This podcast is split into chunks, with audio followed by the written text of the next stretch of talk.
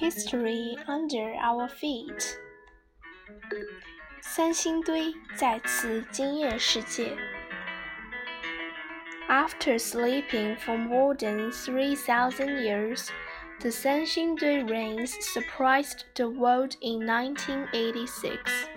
Scientists found more than 1,000 cultural relics, including bronzeware face masks, and divine trees. Bronze sculpture of trees. The surprises didn't stop there.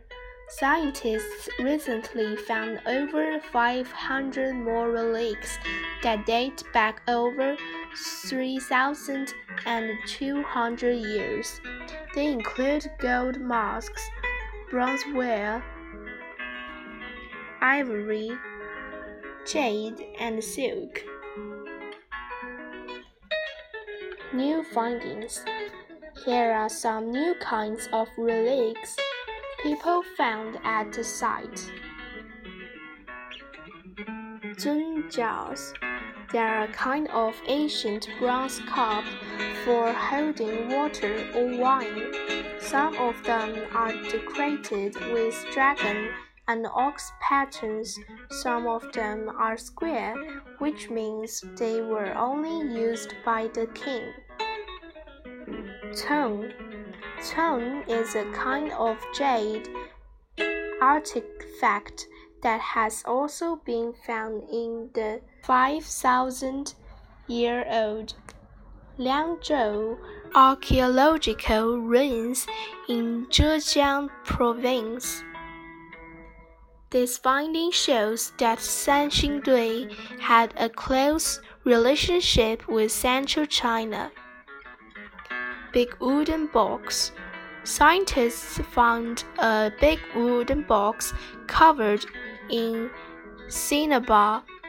It is 1.5 meters long and 40 centimeters wide.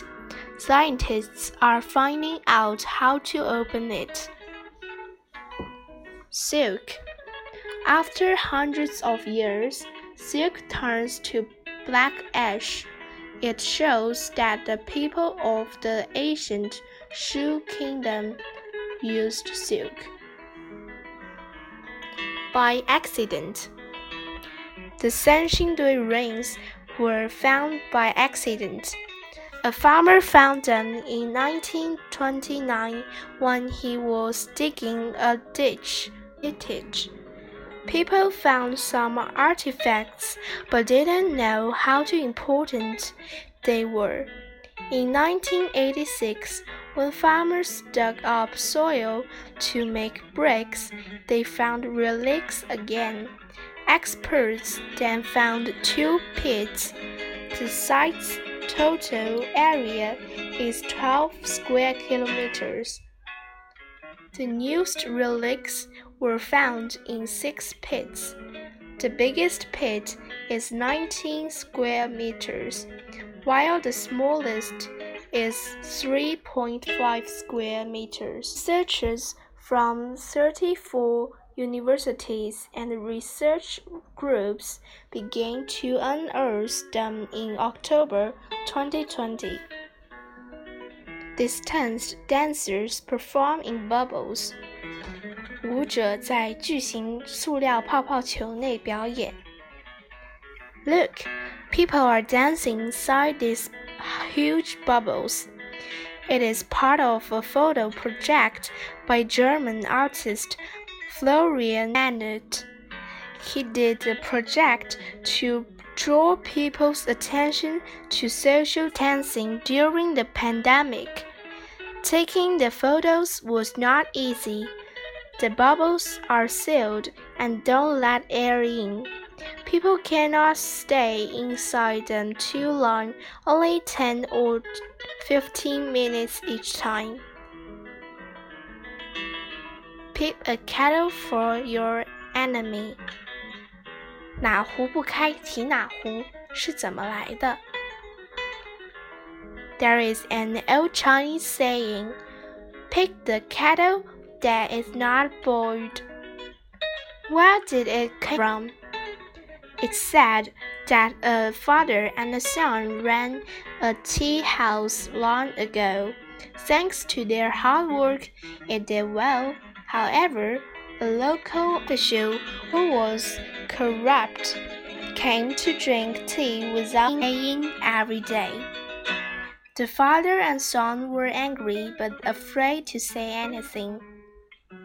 One day, the father got sick and asked his son to take care of the tea house. The show came as usual, but the son served him cold tea. The water was not boiled.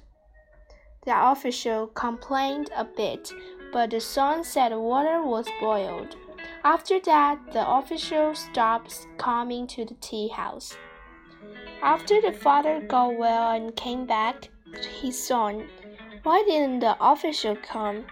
The son said, When I made tea for him, I picked the kettle that was not boiled. The story and the saying behind it are well known. People say it to mean doing or saying something that embarrasses someone else.